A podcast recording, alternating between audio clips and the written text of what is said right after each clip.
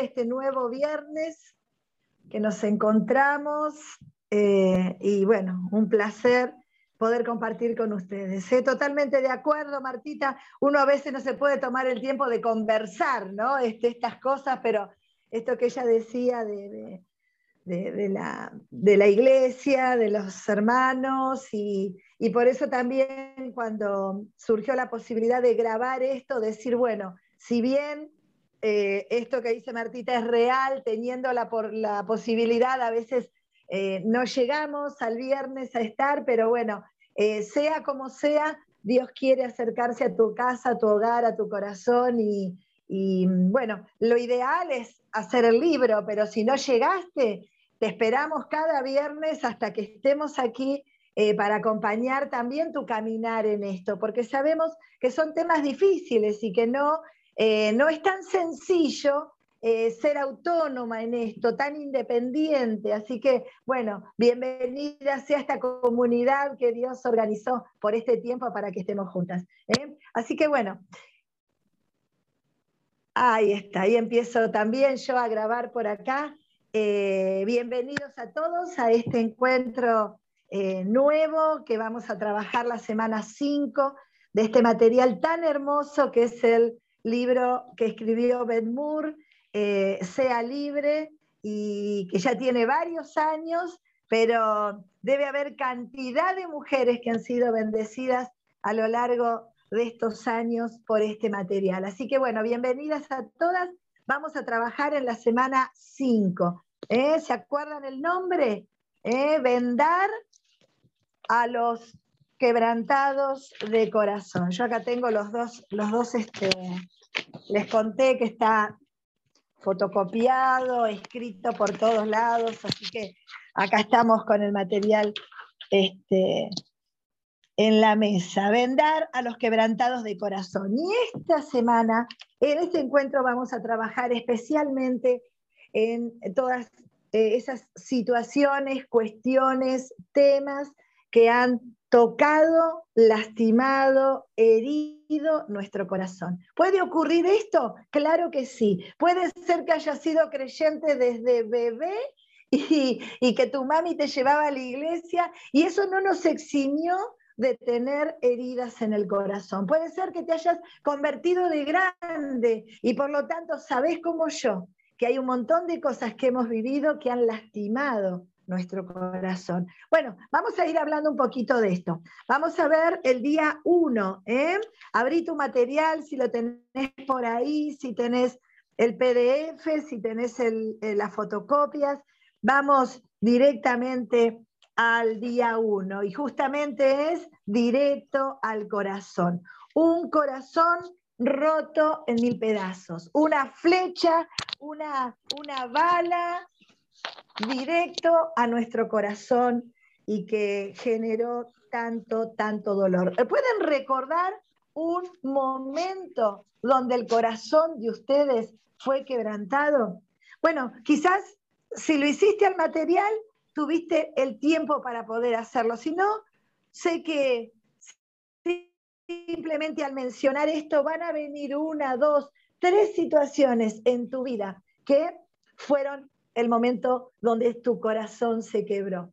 Em, y esto, a ver, le pasa a algunas, a las flojitas, a las débiles, a las que tienen poquita fe. No, no, nos pasa a todas, porque ese dardo del enemigo, esa flecha que viene a clavarse en nuestro corazón, viene sorpresivamente. Y hablando de sorpresas, vamos a hablar después de la traición, que también viene a nuestro corazón de una manera inesperada. Bueno, el quebrantamiento del corazón puede haber ocurrido de esta manera. Por eso, esta es una de las principales razones por las cuales Jesús vino a la tierra. Vino a vendar a los quebrantados de corazón. A nosotras, Él vino con una misión clara, entre tantas cosas, una es esta, poder ayudarnos a recuperar nuestro corazón. Bueno, Dios siempre fue compasivo con nosotros. Dios envió a su Hijo porque vio nuestro dolor. Dios vio nuestra fragilidad, vio que teníamos libre albedrío y que tomamos decisiones equivocadas. Y entonces Dios dijo, necesitan un Salvador. ¿Necesitan un médico? Sí. ¿Necesitan un maestro? Sí. ¿Necesitan un pastor? Sí. Pero también, en primer lugar, necesitan un Salvador. Por eso Jesús vino para todas nosotras. ¿Qué vamos a hacer? Bueno, nos vamos a acercar con nuestro dolor a Jesús. Jesús vino para sanar nuestro corazón, para que nosotros podamos darle gloria. ¿Se acuerdan que uno de los objetivos de nuestras vidas, uno de los propósitos de nuestras vidas es darle gloria a Dios. Ahora, cuando nosotros somos heridos, buscamos a Dios, somos sanados y podemos dar gloria. Justamente después de todo este proceso, nosotros podemos cumplir nuestro propósito. En mi humanidad no puedo, en mi perfección eh, y en mi imperfección no puedo, con mis capacidades no puedo. Yo necesito pasar por este proceso, un proceso que me hace mostrar mi debilidad, mi búsqueda de Dios, mi encuentro con Dios y la sanidad, y ahí yo puedo darle gloria. ¿Y se acuerdan que era dar gloria? Contar lo que Dios hizo en nuestras vidas. Por eso ahí se cumple el ciclo y entonces yo puedo compartir con otros y cumplir mi propósito, que es llevar un mensaje de salvación a muchos. Bueno, esta es la idea. Dios envió a su Hijo, su flecha, ¿eh? su único Hijo por amor a nosotras. Por eso nosotras tenemos que darle lo mejor. Dios nos dio lo mejor. Esto ustedes lo vieron. Yo no voy a detenerme en cada cosa que dijo Ben Moore porque la idea es que ustedes puedan leerlas ahí. Pero esto es maravilloso. Esto pensar que Dios envió a su único hijo para eh, que nosotros podamos tener vida y una buena vida, merece nuestra gratitud y merece nuestra consagración. Me encanta esta palabra porque es tan abarcativa y tan, em, tan grande. Decir, eh, le entrego todo, me consagro, Ahora, bueno, algunas de nosotras el Señor nos ha llamado a un ministerio pastoral, a otras el Señor las ha llamado a otro ministerio. Alguna está en los barrios carenciados, la otra está caminando los hospitales, la otra siente que su trabajo, por, por, ejemplo, para mí, yo también soy docente, el caminar la escuela es parte de nuestro ministerio también. Todos hemos tenido un llamado, porque el Señor nos ha llamado a todas. Ahora, en ese proceso él quiere restaurar tu corazón. Y vamos a hablar de que es necesario que lo dejes, que no sigas abrazando tu dolor, sino que lo entregues. Un corazón quebrantado va a ser sanado cuando yo reconozca que tengo un corazón quebrantado. ¿Cuántas veces vamos arrastrando nuestra herida? ¿Cuántas veces vamos arrastrando las vendas? ¿Se acuerdan? No sé si todas pudieron, no, si todas tuvieron una quebradura en su vida. Pero los primeros días el yeso está blanquito, bonito. Bueno, los hijos nos escriben el yeso, los amiguitos de la escuela también, pero llega un momento que el yeso está tan sucio, tan negro, y nosotros seguimos ahí como si nada, ¿no? Bueno, esperando que lo saquen, por supuesto. Digo, a veces nosotros con una herida vamos así, ¿no? Arrastrándonos, eh, ya es intolerable pero la seguimos sosteniendo, porque nos hemos identificado con nuestra herida. ¿Escucharon gente que cuando se presenta o la conoces, a los cinco minutos sabes cuál es su dolor, su problema, su, su, su, eh, su historia? Porque de alguna manera me identifico con esto y me sirve como una carta de presentación. Bueno, es momento en que entreguemos nuestro dolor. Algunos no andamos arrastrando nada, estamos muy maquillados y muy bonitos, pero hay heridas en el corazón. Y la estamos disimulando, la guardamos, la em, envolvemos y la dejamos ahí, pero no la entregamos al Señor. Y el Señor quiere sanar tus heridas.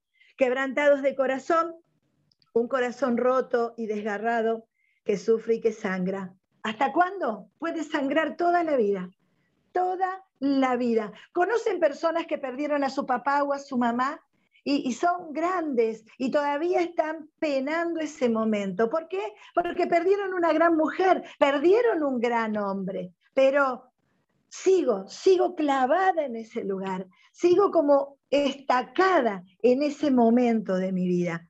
¿Querrá Dios esto para nosotras? ¿Querrá Dios que nos quedemos penando y lamentando ese momento, esa situación, esa pérdida, ese error? ¿Querrá Dios esto? Yo creo que no. Yo creo que Él vino a esta tierra para darnos la posibilidad de vivir una vida en libertad y ser sanadas de nuestras heridas. Él toca. Y esta imagen que yo les contaba, eh, quizás en otra ocasión, pero que ella, lo, eh, Beth Moore lo hace referencia en este capítulo, es esto de, de oprimir la herida, ¿no? Más de una vez tuviste que hacer esto con tus hijos, los que tienen hijos, los que son docentes en la escuela, que hemos tenido niños heridos. Eh, esto de apretar la herida, ¿para qué? Para que deje de sangrar, para que podamos detener el daño y eh, esperar que, podamos ayudarlo de una manera más concreta. Bueno, esa presión es esto que Dios está haciendo ahora. ¿Duele? Y sí, a veces duele hablar de estas cosas y recordar cosas que fueron duras y difíciles para nosotras. Pero la verdad es que este es el momento en que Dios está ahí apretando y la Biblia dice que Él vino a vendar los corazones quebrantados. Bueno, eso de vendar, ¿no? Esa idea de envolver y de proteger la herida para sanarla. Este es el deseo de Dios. ¿Cuál es el peligro que corremos todas nosotras? Son los mecanismos de defensa. Los mecanismos de defensa que para algunos es, son maravillosos, nosotros entendemos que pueden ser muy, muy peligrosos. ¿Cuáles son los mecanismos de defensa según nuestra psicología? Bueno, el aislamiento, encerrarme, la negación, la indiferencia, el volverme apático, frío, e indiferente. Bueno, el enojo, la soledad, el egoísmo. Estos mecanismos de defensa que parecerían que están para protegerme y cuidarme, me van a destruir porque me voy a aislar y mi herida se cura aislándome. No, mi herida se cura quedándome sola, enojándome, tirando la fe por la ventana. Mi, mi, herida se cura, no se cura. Por eso un mecanismo de defensa es tan peligroso. Porque yo aparento estar bien. Ustedes me ven, me ven bien. Y entonces no saben que hay una herida en mi corazón. No se va a curar nunca hasta que no la lleve a los pies del Señor. Por eso detectemos nuestras, nuestros mecanismos de defensa, esos mecanismos que no nos sirven, el mostrarnos superficiales, el, mostrarnos eh, indiferentes, eh, no, no comprometerme demasiado, eh, no, no, no cargarme, no, no, yo, yo ya estoy para otra cosa. El, el hecho de protegerme es un mecanismo de defensa, no va a sanar mi corazón roto.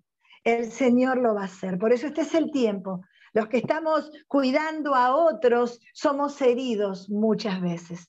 Heridos por palabras, heridos por actitudes, heridos por cosas que hacen y por las que no hacen. Bueno, muchas veces pasamos por estas situaciones. Por eso esto es muy actual para nosotras, poder entregar nuestra herida, dejar que Dios la sane y volvamos a estar en, el, en, la situación de dar gloria. ¿Quién sanó mi herida? El Señor. La vengo llevando mucho tiempo, soy vulnerable, soy sensible, pero el Señor sana, sana, sana. Él se encarga. Y ahí está mi fuerza. Y ahí está la tuya. Vamos al día 2. ¿Qué dice el día 2? Corazones rotos en la infancia. Fíjense, en esta semana vamos a ver corazones rotos en diferentes momentos y situaciones. Por eso, el corazón roto en la infancia, cuando un niño es dañado, es empujado al pecado y a la esclavitud. Estos temas son muy em, íntimos, muy sensibles. Pero los tratamos para qué? Para que podamos ser sanadas. El enemigo ha usado el abuso sexual en los niños, el maltrato, la violencia, el abandono, para dañarlos de una manera muy, muy profunda. ¿Y qué generó en el niño? Alegría, placer, eh, paz. No, no, generó rebeldía, enojo, tristeza, rencor y mucho odio. Por eso, cuando vemos los niños dañados por eh, guerras raciales en otros continentes, cuando vemos niños abandonados y uno quiere hablarles de Dios, ¿no? Vamos con la horita feliz y trabajamos. Muchos niños que son un poquitito más grandes preguntan, ¿dónde estaba Dios cuando mi papá mató a mi mamá? ¿Dónde estaba Dios cuando mi papá nos dejó? Eh, ¿Dónde está Dios ahora que nosotros no tenemos para comer? Qué difícil es, ¿no? Fíjense cómo el enemigo sabe cómo dañar a un niño para que eso se traslade a lo largo de su historia. Él va a llevar esta carga, va a llevar este dolor, va a llevar esta vergüenza. Es una manera muy eficaz que tiene el enemigo para destruir a un ser humano. Por eso, cuando un niño es dañado, lo empujamos al pecado y a la esclavitud. Pero por el contrario, cuando ayudamos a un niño rompemos cadenas y abrimos un camino en el nombre de Dios donde no hay ninguno. Por eso, cuando, cuando hablamos del testimonio, cuando hablamos, ella hace acá un, em, un, apartado muy interesante en cuanto al testimonio, porque es, es muy interesante que todas nosotras tenemos una historia para contar pero algunas de nosotras tenemos historias que no son como, eh, no son muy comunes, no son para contarlas en un escenario, eh, para que todos sepan que el Señor sanó mi rodilla, o me quitó el reuma, o me sanó las muelas. Eh, ese es un testimonio que precioso que se puede contar en un escenario. Muchas de nosotras tenemos testimonios que son para contarlos en algunos momentos de tu vida y también con mucha prudencia para no entrar en detalles, para no darle gloria al diablo. Qué interesante esto que Beth Moore nos habla, ¿no? Porque a veces, como les decía, a veces nosotros conocemos personas que vienen y te hablan de sus drogas, de sus abortos, de sus infidelidades, y nosotros decimos, eh, chau, qué vida tan compleja, qué difícil, cuántas cosas ha vivido. Bueno, sería lindo que nosotros podamos cambiar todas esas este, em, oraciones por aquellas cosas que Dios hizo en mí. Si fuiste infiel, ¿cómo Dios sanó tu corazón? Si fuiste violenta, ¿cómo Dios sanó tu corazón? ¿Cómo lo hizo? ¿Y, en, y en qué momento lo hizo? ¿Y cómo fue eso? Y esa es la idea. Cuando nosotros contamos un testimonio, la idea es poder, por supuesto, decir de dónde nos sacó el Señor, ¿no? De esto, de esto y de esto. Pero hubo un momento de mi vida que el Señor vino a mi historia y Él cambió esa historia. Y entonces, cuando Ben Moore habla de esto, ella habla que muy pocas veces ha contado su testimonio completo, con todos los detalles, porque no es necesario del todo. Es necesario contar lo que Dios hizo y darle gloria a Dios destacando la redención, destacando el gran amor de Dios. Cuando estábamos heridas y llenas de barro, Dios nos tomó como alguien precioso para Él y empezó a cuidar de nosotros. En realidad nos cuidó siempre desde el vientre, pero llega un momento en que nos encontramos con Él. Muy bien, vamos a ver esto. La idea no es llamar la atención y alimentar el espíritu de víctima. Vieron que muchas veces nosotros tenemos cierto espíritu de víctima, ¿no? Que nos acompaña, quien más, quien menos, para que le demos un poquito de pena a otro, ¿no? Contamos las cosas de manera en que digan, ¿cómo está parada? ¿Cómo está viva esta mujer? ¿Viste? Y entonces nosotros en esa admiración nos sentimos mejor, eh, nos sentimos apreciadas, aceptadas. Pero esta no es la idea. Dios no quiere que andemos por ahí mostrándonos como víctimas. Dios quiere que contemos lo que Dios hizo en nosotras y lo veamos desde la libertad que Él nos da, desde lo que está haciendo, porque es probable que no haya terminado todavía. El que comenzó la buena obra la va a completar, pero no te quedes en el punto de partida, no te quedes allá. Disfruta lo que Dios ya está haciendo, porque Él quiere sanar tu corazón de verdad. Bueno, los obstáculos que hablábamos la vez pasada generan fortalezas, generan heridas. Esto de ser piedra de tropiezo para los más pequeños habla de cualquier cosa que impida que una persona sea libre y que sea esclava toda su vida. ¿Podemos ser piedra de tropiezo para otros? Y sí. Si alguna estuvo en drogas y llevó a su mejor amiga a las drogas, es la manera en que uno es piedra de tropiezo para otro. Pero bueno, eso sería muy grueso, ¿no? Invitar a tu, a tu primo a robar con vos. Bueno, sería muy, eh, muy, muy, muy, muy concreto, así muy, muy claro. Lo más delicado y a veces muy sutil es cuando en la iglesia, por querer defender algo, atacamos a alguien. Por querer llevar adelante un programa, hacemos sentir a alguien nuevo que no entiende nada de lo que nosotros hacemos. Cuando queremos que se cumpla algo, eh, herimos, lastimamos, comparamos. Bueno, cuando hacemos esto, también estamos siendo de tropiezo.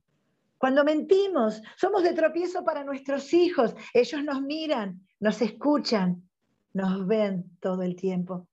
Los que somos docentes, los que estamos delante de otras personas y la gente nos observa, y no vamos a ser perfectos, nunca vamos a ser perfectos. ¿Nos vamos a equivocar? Sí nos vamos a equivocar, pero nosotros podemos hacer cosas deliberadamente. Y hay gente que está observando y estamos siendo de tropiezo. De tropiezo para los hijos que están en rebeldía.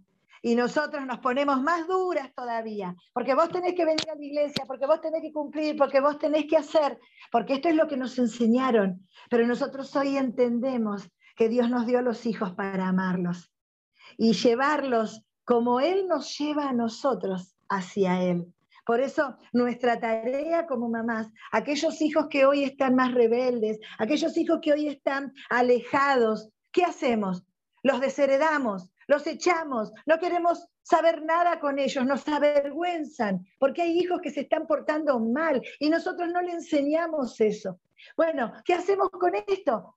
Dios que nos dice que tenemos que amarlos, porque Dios nos va a preguntar, ¿amaste a tu hijo? No, Señor, se portaba mal, pero lo amaste. Se portaba mal. Sí, no te estoy preguntando lo que hace él, porque yo ya sé lo que hace él. Te pregunto qué haces vos. ¿Lo amaste? Lo amaste. Porque nosotras tenemos que ser esos puentes que acerquen a Dios. Cuando no lo somos, somos de tropiezo. Cuando amamos más otras cosas que nuestros hijos y nuestra familia, estamos equivocándonos. Por eso podemos ser de tropiezo. Muy bien, vamos con esto. El día 2 podemos vivir toda la vida heridas si no dejamos que Dios nos sane. ¿El tiempo me va a sanar? No. Otra persona, supongamos que mi herida fue porque me abandonaron. Yo reemplazo por otra persona. ¿Se sanará mi herida? No. Puede ser que mi vida cambie, puede ser que si tuviste un fracaso en un matrimonio, tengas una nueva oportunidad y ahora tengas un hombre bueno al lado y te cases y armes tu vida nuevamente. Bueno, qué bueno. Ahora, ¿esa herida de allá se sanó con esta realidad hoy? No, necesitamos llevar la herida al, a los pies de Cristo. Cuando lastima nuestro corazón, desarrollamos estructuras, argumentos. ¿Para qué? para protegernos, para que nadie más me lastime. Esos argumentos y esa barrera de protección que pongo, ¿me curará la herida? No, porque hemos estado haciéndolo todo este tiempo y yo sé que estás ahí del otro lado y estás diciendo, estoy tan dolida como la vez que ocurrió, que ocurrió el abuso, que ocurrió la violencia, que ocurrió el abandono. ¿Qué dice la Biblia? Que los pequeños son importantes que contra toda idea de grandeza, Dios ama a los pequeños. ¿Por qué ella habla de esto? Bueno, porque Beth Moore fue abusada cuando era niña. Y la pregunta es, ¿le importa a Dios los niños? Claro que sí. Él comparó a lo mejor de esta tierra y a lo mejor del reino con los niños. así como ellos tenemos que ser nosotras. Bueno, este es el tiempo de poder hacer cambios en nuestras vidas. Un niño es orgulloso, un niño es soberbio, un niño es súper estructurado, un niño es perfeccionista. Bueno, en determinada edad ya empiezan a aparecer estas cosas, pero cuando son niños pequeños, ellos son absolutamente humildes, espontáneos, libres y sencillos. ¿Querrá Dios que seamos como ellos? Sí, porque Él ama a los niños. Los niños gozan de la presencia de Dios, dice su palabra, y dañar a un niño es ponerte en contra de Dios. Cuando ella habla de esto, habla un poco de, porque cuando hablamos de sanidad y de sanidad, siempre hablamos de la víctima, ¿no es cierto? Em, la verdad es que nosotros tenemos que tener también en nuestras iglesias ministerios de restauración para los victimarios, porque hay personas que están actuando de esta manera con violencia, con maltrato, abusando a otros, porque han vivido de esta manera, no conocen otra cosa y han seguido repitiendo la historia. Ahora, en las iglesias también, así como asistimos a las víctimas, tenemos que empezar a trabajar cuidando al, eh, al victimario. Ahora, para que se arrepienta, para que sea sanado de las heridas de su infancia también. Y esto va un poco para ver, bueno, em, fui abusada, ¿y qué va a pasar con ese hombre, con esa persona que nos ha dañado? Bueno, Dios se va a encargar. Y este es un tema delicado porque también hablamos de denuncias, también hablamos de poner en evidencia. Es un tema para hablarlo en privado. Pero sí la sugerencia es que si estás cerca de un niño abusado, lo primero que tenemos que hacer es asistir al niño. A veces lo primero que hacemos es salir corriendo a la comisaría y quizás no estás lista, ni vos ni el niño, para enfrentar la denuncia. Si alguna lo hizo, sabe todo lo que eso significa. Por eso, lo primero que tenemos que hacer es trabajar en la restauración del niño. Ahora, Dios está con los niños, Dios se va a encargar del agresor, así que eso sabemos que va a ocurrir más allá de todo lo que nosotros también tengamos que hacer humanamente.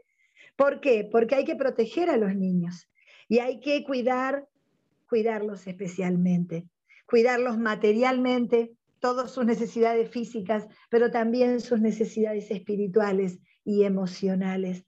Necesitamos estar más atentos a los niños de lo que estamos ahora mucho más atentos, cuidados especiales, promover el cuidado de otros niños. Si no tenés hijitos, si no sos eh, mamá todavía o, no lo fuiste, bueno, promover el cuidado de todos los niños que estén a nuestro alcance, prevenir accidentes, pero prevenir también el daño a sus corazones.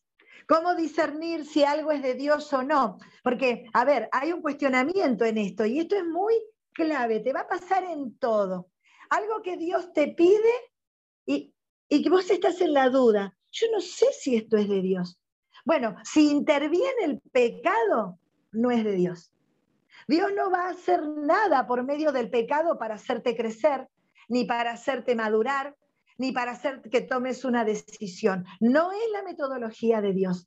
Dios no va a usar el pecado. ¿Quién usa el pecado? El diablo. ¿Quién usa la mentira? El diablo. Por eso el abuso, el acoso, el abandono, la violencia vienen del corazón del diablo a sanar, a lastimar al niño, sobre todo a los niños. Por eso yo puedo discernir si algo es de, eh, si algo es de, mm, uy, se me cortó el, ahí está si eh, puedo discernir si algo es de, eh, de Dios o algo viene del enemigo. Dios usará todo lo que nos pase.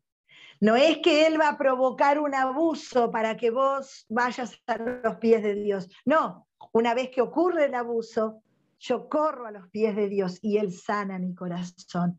Porque Dios va a usar todo para que vos seas una mejor persona.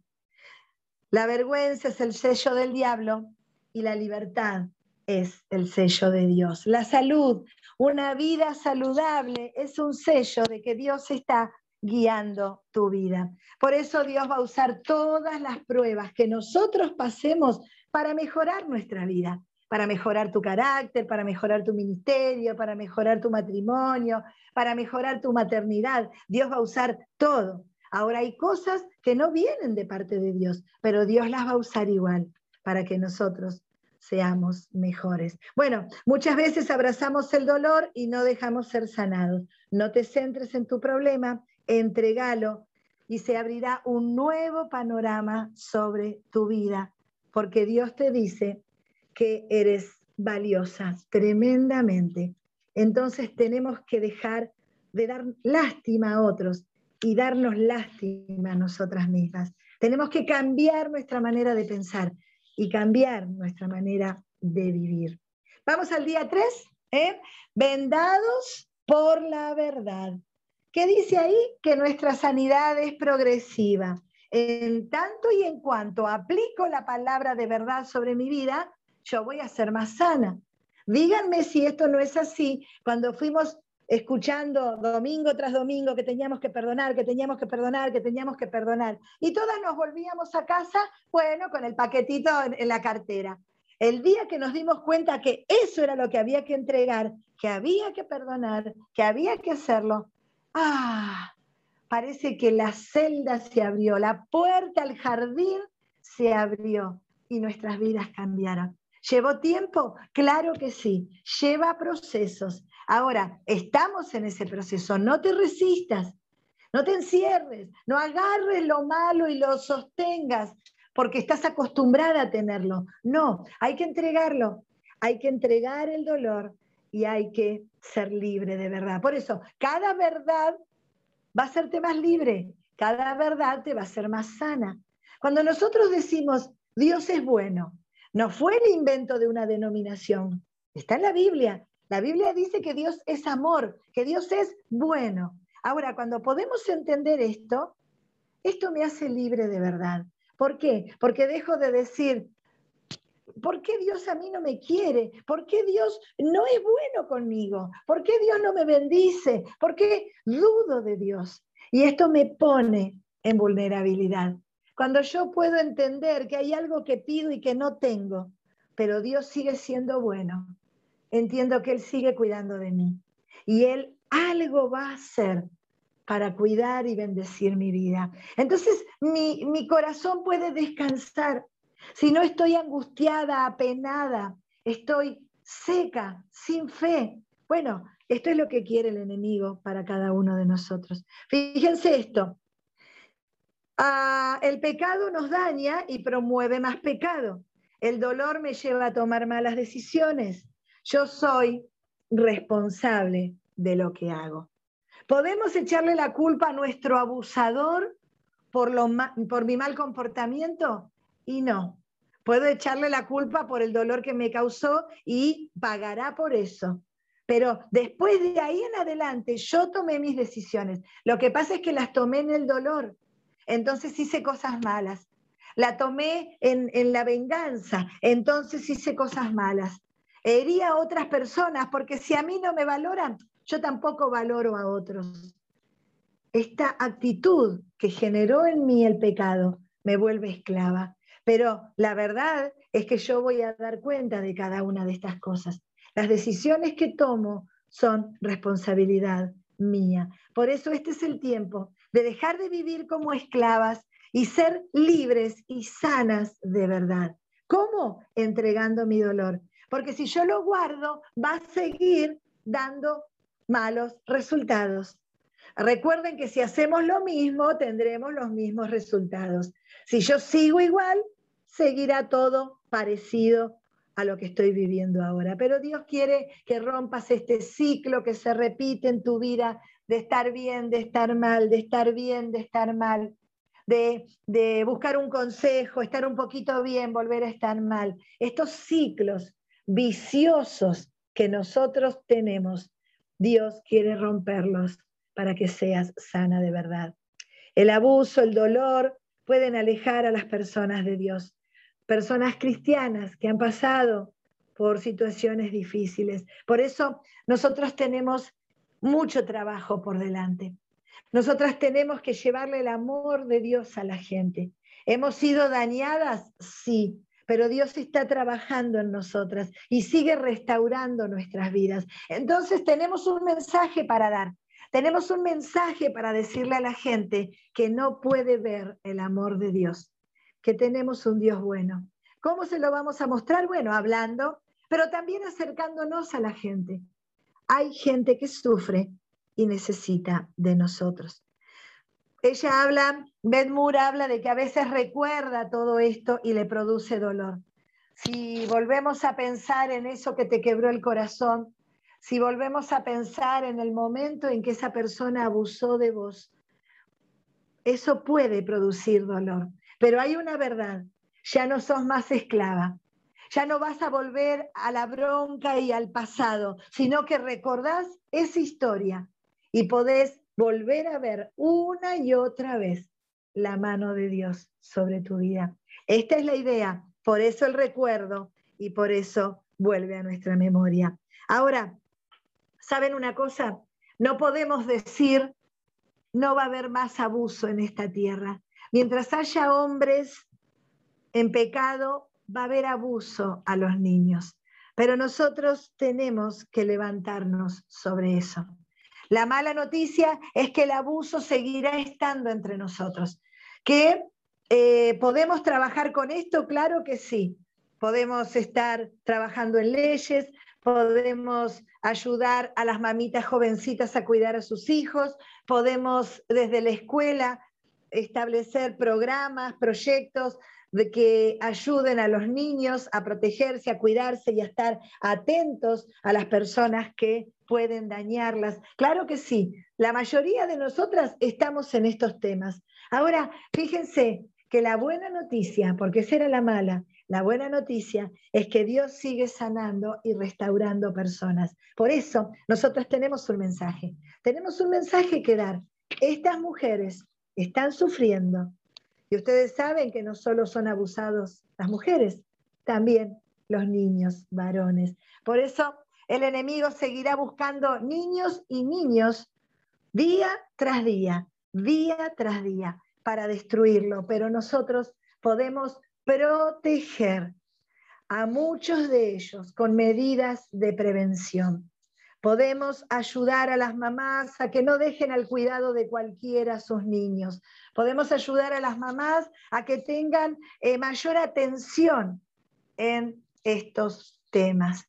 Ustedes saben que un abuso sexual se puede dar en un cumpleaños donde una casa está llena de gente. ¿Puede ocurrir esto? Sí, porque parte de la perversión del abusador es poder salir em, eh, libre ¿no? Limpito después de haber cometido un abuso. Delante de todo el mundo con un montón de personas. ¿Puede ocurrir? Sí. Por eso los papás tenemos que estar muy, muy atentos. Y las personas que rodean niños también. Cuando atendemos a la víctima, trabajamos con consecuencias del daño. La baja autoestima, la vergüenza, el odio, el rencor y qué más, problemas de identidad sexual promiscuidad, homosexualidad y prostitución. Todo esto tiene que ver con la misma eh, origen, el abuso sexual.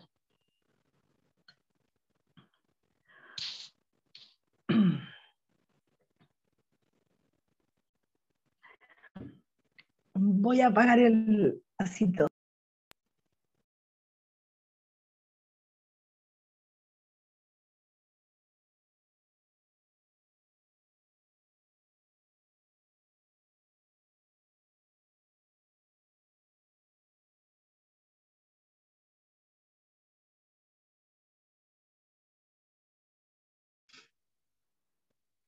Muy bien, ¿están ahí? Acá me... ¡Ay, me ahogué! Em, muy bien. Los que están trabajando en estos temas saben que el origen del abuso, o sea, el abuso como origen de un montón de otras situaciones difíciles. Así que tenemos mucho trabajo como iglesia. ¿eh? Nuestra tarea es acercar el mensaje de Dios a los que sufren ¿eh? y ellos están sufriendo. A veces tenemos comportamientos como cristianos de rechazo. A veces no lo decimos, pero lo sentimos, el rechazo, cuando nos encontramos con personas que tienen este tipo de dificultades. En realidad son pecados que tienen que ser tratados. Necesitamos rodearlos de amor y darles la oportunidad de que sientan el amor de Dios también. Esto llevará tiempo, como otras tantas eh, cosas que tenemos en nuestras vidas que llevan tiempo. Pero empecemos a prepararnos para hacer eh, iglesias que tengan ministerios de restauración. ¿Para qué? Para aquellos que sufren este tipo de problemas. Cuando ocurren estas cosas, es difícil pensar en un Dios bueno, pero nosotros podemos mostrarles a ellos un Dios bueno. Bien, fíjense lo interesante de esto.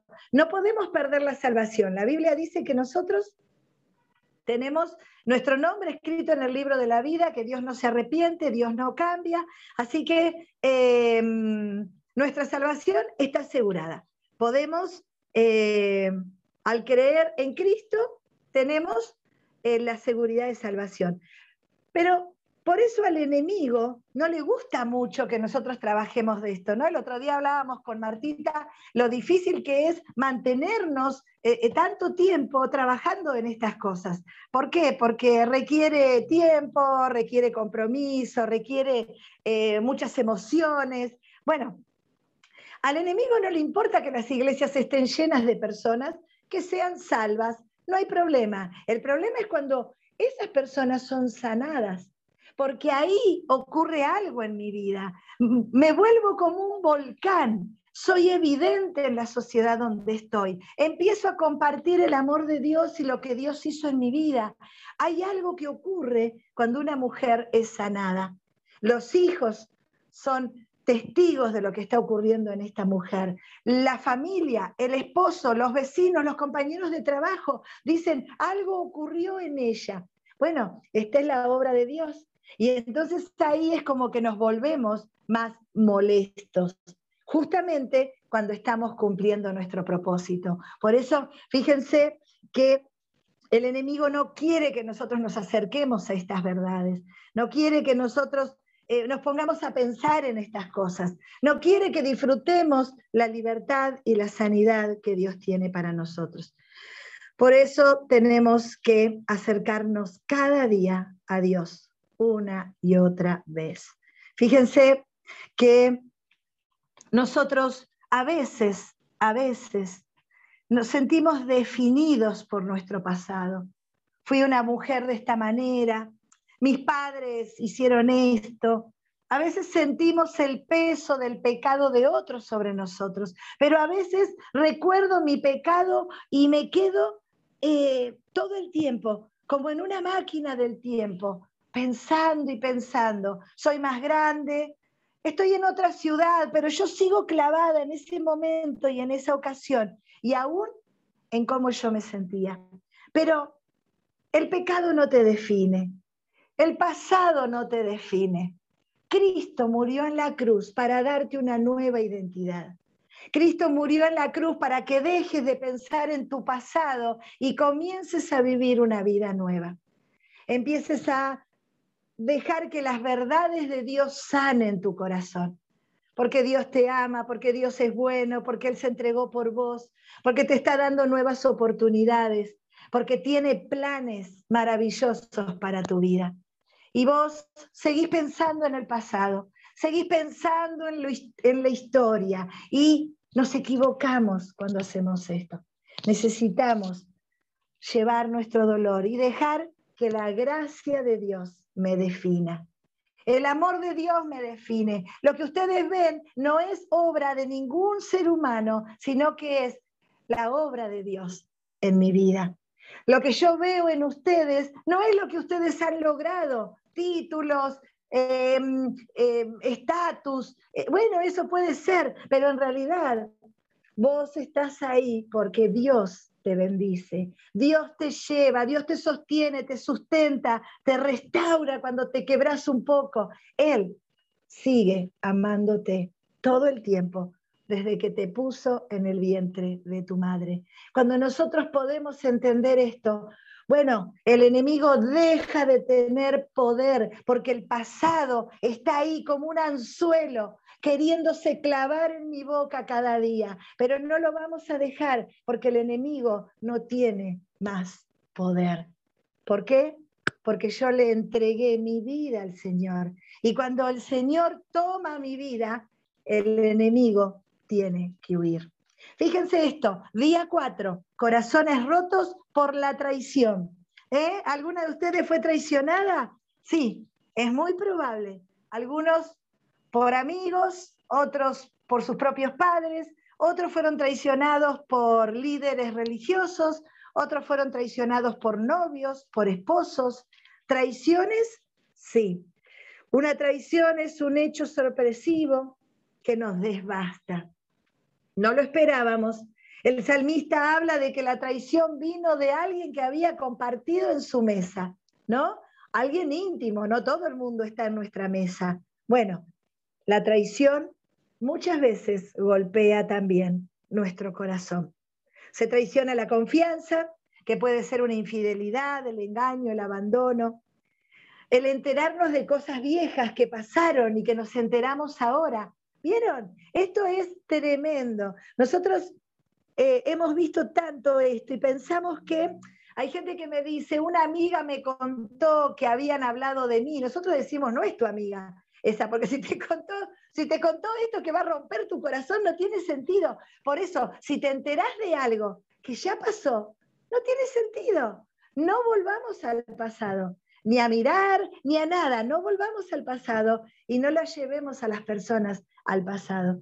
Yo me acuerdo, eh, vieron que se usa la palabra sincericidio, ¿no? Estos sincericidios que a veces cometemos. ¿Y se acuerdan cuando éramos adolescentes? que la frase repetida en cada encuentro de, nuestros compañeros de secundario era, yo cuando te conocí no te bancaba, pero ahora me caes bien, pero después fuiste mi amiga, pero cuando te conocí, cuando te vi, ay, me molestabas. Y yo digo, a veces eso lo podemos decir a los 14, 15 años. Cuando somos grandes, tenemos que empezar a, dejar de detenernos en esas cosas que pueden dañar el corazón de otros o empezar a, sacar cosas del cofre de la antigüedad y empezar a recordar cosas del pasado. Por eso, recordar que para la traición en Cristo hay una salida. ¿Por qué? Porque cuando nos traicionan, Normalmente el que traiciona es un egoísta, es alguien que, que piensa en él. Judas traicionó a Jesús y lo hizo absolutamente por egoísmo. Lo hizo por una bolsa de monedas de oro o de plata. Bueno, esta es la idea de la traición. Alguien que piensa en sí mismo y que no le importa mi vida. Por eso, ¿qué pasa con eso? Me quita valor. Él se puso primero y me sacó el valor a mí. Y el mensaje de Dios en este día es que nosotras tenemos valor. Sabe, eh, Dios sabe lo que nosotros pasamos. Dios sabe cada cosa que nosotros pasamos. ¿Saben por qué? Porque Dios estuvo a nuestro lado. Dios estuvo con nosotros. Ahora la pregunta es, ¿por qué no detuvo la mano? ¿Por qué no detuvo al traicionero? ¿Por qué no quitó al abusador? Bueno, porque estamos en un mundo muy, muy complejo y un mundo lleno de pecado. Pero igual hay cosas que nosotros tenemos como testimonios de personas que han orado en ese momento y el hecho maligno se detuvo, pero tenemos otros donde el hecho ocurrió. ¿Qué hacemos ahora? Llevamos nuestro dolor al Señor. Fíjense, Jesús fue traicionado y él eh, en la cruz, ¿se acuerdan lo que dijo? Señor, perdónales lo que hacen, porque no saben, no saben lo que están haciendo. Esta misericordia es tu llave para abrir esa puerta que te tiene esclava te traicionaron, te abandonó tu esposo, tu novio, tus parientes, te, te clavaron el cuchillo por la espalda. Bueno, es tiempo de usar lo que Jesús usó, la misericordia y el perdón para ser libre de esta traición. Amigas que te traicionaron, personas que te dejaron, compañeros de trabajo que te usaron para escalar más arriba. ¿Ocurre esto? Claro que ocurre. ¿Le ocurre a los cristianos? Sí nos ocurre. Ahora, ¿qué hacemos? Jesús nos mostró el camino. Él nos enseñó a salir de la traición por medio del perdón. Y si decidís caminar con Cristo, porque yo sé que todas somos cristianas acá, el hecho de que caminemos por los pasos de Jesús, el hecho de que hagamos lo que Él hizo, este es el secreto, poder copiar al Maestro. Si decidís caminar como Cristo, puede cambiar el rumbo de tu corazón. Y hay algo interesante en esto. Hay una diferencia entre una reacción y una respuesta. La reacción es algo, ¿no es cierto?, muy, muy visceral, muy primitivo, muy básico, eh, muy em, instintivo, ¿no? Viene algo y yo me cubro, escucho un ruido y me tapo o levanto la mano. Bueno, esos son como reflejos, ¿no? Y que tienen que ver con reacciones. ¿Hacemos esto? En la vida real, sí. ¿Alguien habla mal de nosotros? Nosotros también. ¿Alguien dice algo o nos trata mal? Nosotros también o tratamos de que se entere y que sufra un poquito como sufrí yo. Bueno, esa es una reacción, pero Dios quiere que nosotros respondamos. La respuesta ya es reflexiva, la respuesta ya es pensada, la respuesta tiene una, eh, un tiempo de meditación, lo cual me permite ver el daño, la consecuencia, porque como hablábamos antes en otras semanas, todo lo que hago tiene consecuencias. Lo bueno y lo malo, porque la ley de la siembra y la cosecha se cumple. Por eso es tan importante que estemos atentos. Cuidado con las reacciones, cuidado con el grito, cuidado con el maltrato. Tratemos de responder como personas adultas y mujeres que estamos caminando con Dios, poder tomarme un tiempo para poder reflexionar y pensar. Bien, Vamos al día 5, ¿ya estamos? Día 4, ¿estoy bien, Martita? Día 4. Vimos, sí, los corazones rotos por la traición, la reacción, las respuestas. Vamos al día 5 y vamos terminando. ¿Cómo estamos con el tiempo? Ah, estamos bastante bien. ah, una señorita hoy, ¿eh? este, vamos para el día 5. Eh, quizás tengamos unos minutitos para que alguien pueda compartir, ¿eh? si, tiene ganas. Eh, corazones rotos por la pérdida. Pérdidas de todo tipo. Y yo también diría pérdidas casi todo el tiempo. ¿no? Muchas veces perdemos. Perdemos personas que amamos, relaciones eh, que ya no están, perdemos cuando somos despedidos, cuando no nos eligieron para estar en algún lugar, sentimos que perdemos, los que nos hemos mudado, hemos perdido cosas. Si bien Dios se encarga y nos da nuevas personas, nuevos lugares, pero cuando pasaste por la mudanza, eh, dejas todo atrás, se va todo en tu camioncito, ¿viste? En ese camioncito que lleva los muebles y te, eh, te aventurás a una nueva historia y perdimos cosas. Algunas amistades quedarán, algunas cosas seguirán a través del tiempo, pero hemos perdido seguramente. Por eso es necesario el duelo. Y esto es muy interesante. El tema del duelo es algo que a veces el cristiano no se lo ha permitido. ¿Cuántas veces no hemos llorado lo que queríamos llorar por mantener o por no hacer sufrir a los que están ahí alrededor mío? Pero el duelo, que no siempre es llorar, eh, es necesario, es saludable. ¿Qué es el duelo? Ese proceso de adaptación a vivir sin esa persona que se fue, a vivir en otro lugar que no es el que conocíamos. Ese duelo es ese proceso de adaptación físico, pero también emocional.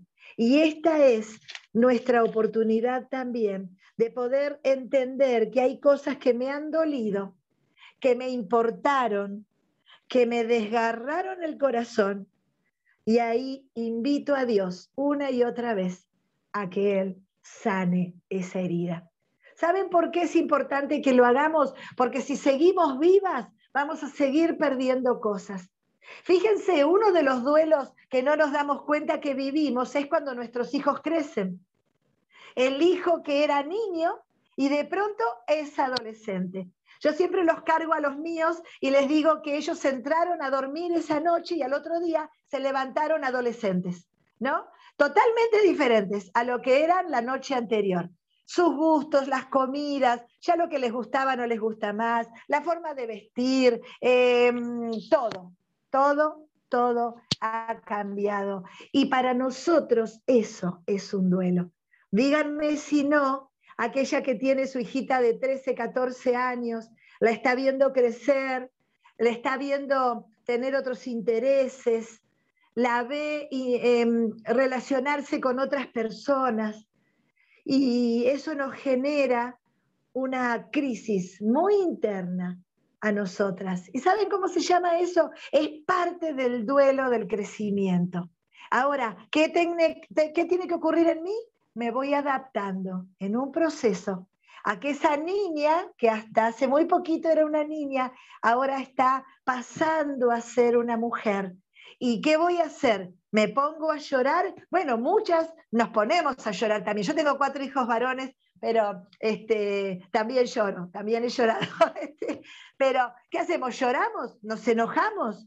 Las, eh, ¿Les cerramos la puerta con llave? ¿Que no salgan? No, tenemos que caminar con ellas. Y entonces nos vamos adaptando y ellas van creciendo. ¿Por qué? Porque el enemigo vino a robarnos la maternidad, acuérdense, si yo no puedo hacer bien este proceso, el enemigo se lleva todo. Nuestros hijos se alejan, buscan otras personas, se refugian en otros brazos, escuchan consejos de otros.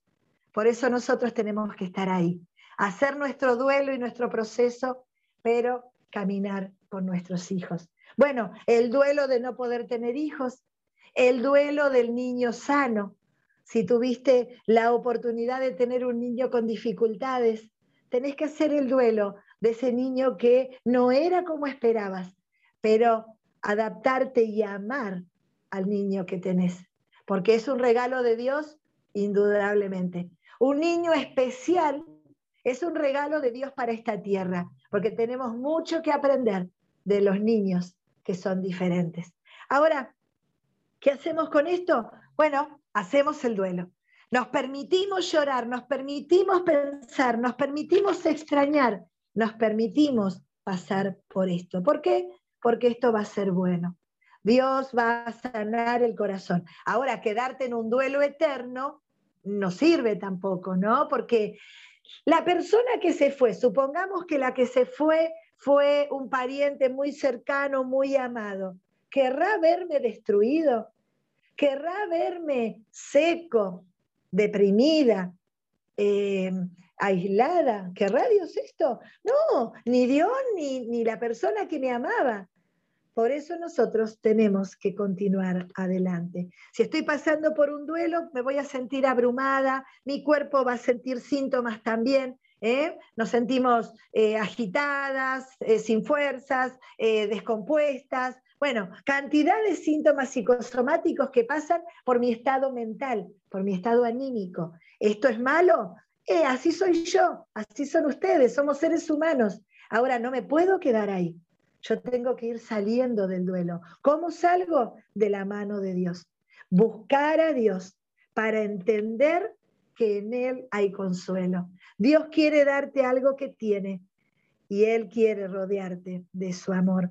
Por eso Dios usará todo para bien. No es que Dios provocó esa pérdida para que vos te conviertas, ni para que vos cambies y vayas al seminario. No, no, no, no. Esas cosas Dios no hace. Pero si hubo una pérdida, Dios la va a usar para tu crecimiento, porque la Biblia dice que Dios usa todo para bien de aquellos que lo aman.